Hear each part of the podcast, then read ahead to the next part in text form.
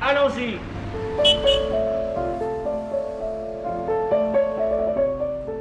Un lieu, une figure. Un podcast présenté par Paris vous aime magazine et offert par Paris Aéroport. J'ai filmé la place Clichy très souvent euh, dans les 400 coups, dans, particulièrement les films avec Jean-Pierre Léo, parce que ce sont les, les films Antoine Douanel, donc ça m'a amené souvent en place Clichy.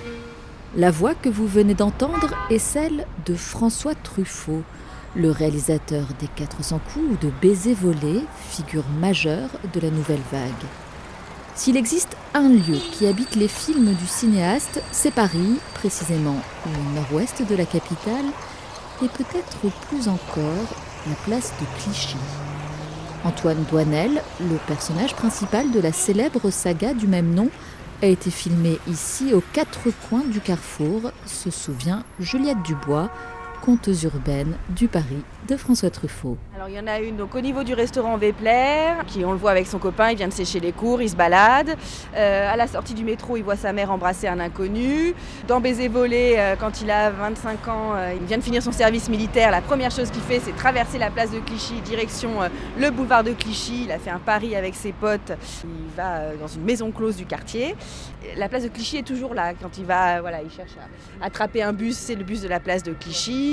Lorsqu'il euh, cherche à vendre la machine à écrire qu'il a volée, c'est aussi place de Clichy. Pour chacun de ses films, il doit y avoir au moins deux, trois fois la place de Clichy qui apparaît. Et même quand on ne voit pas la place de Clichy, elle est évoquée. Par exemple, dans un film qui a été tourné en province, La peau douce, euh, on parle du Gaumont Palace qui se trouvait place de Clichy. Donc la place de Clichy, elle hante les films de François Truffaut. Antoine Douanel, Antoine Douanel, Antoine Douanel, Antoine Douanel.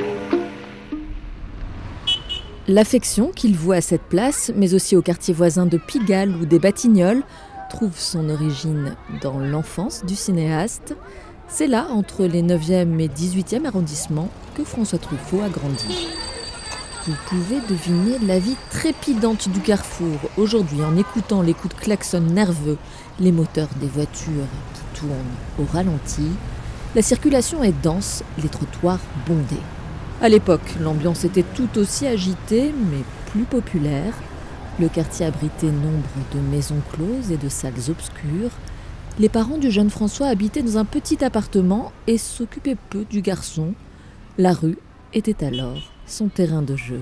Alors là, vous avez une plaque, on se trouve devant le 33 de la rue Navarin, où euh, François Truffaut a vécu étant enfant avec ses parents. Alors il y a une partie de ma jeunesse, de mon enfance, qui est évidemment complètement liée à la place Clichy et au quartier Pigalle-Blanche. Euh, C'est là que j'étais en classe, c'est là que je traînais dans les rues.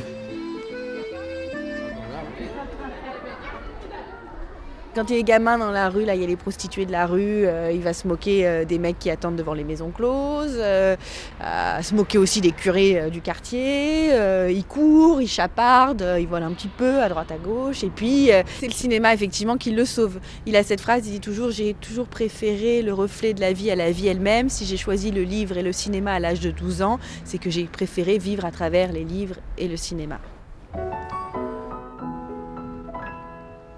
Elle avait des bagues à chaque doigt, des tas de bracelets autour des poignets, et puis elle chantait avec une voix qui sitôt m'enjola. Elle avait des yeux. Le cinéma pour l'enfant Truffaut, ce sont les salles de projection confidentielles que l'on trouvait à l'époque à chaque coin de rue. Elles ont aujourd'hui pour la plupart disparu. Tout comme le Gaumont Palace, le plus grand cinéma d'Europe qui pouvait accueillir 6000 spectateurs. En lieu et place de ce cinéma mythique se trouvent un hôtel et un magasin de bricolage. Le quartier a changé. Pour projeter dans le Paris d'aujourd'hui les scènes des films d'hier, il faut faire appel à son imagination. Le cinéaste, lui, se trouve toujours dans ce quartier qu'il aimait tant, enterré dans le cimetière de Montmartre, où régulièrement des cinéphiles viennent lui rendre hommage, en déposant un ticket de cinéma ou bien un ticket de métro sur sa tombe en pierre noire.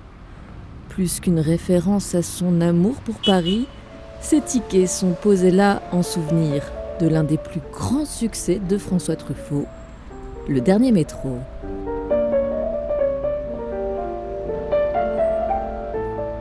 Un lieu, une figure. un podcast présenté par Paris vous aime magazine et offert par Paris Aéroport.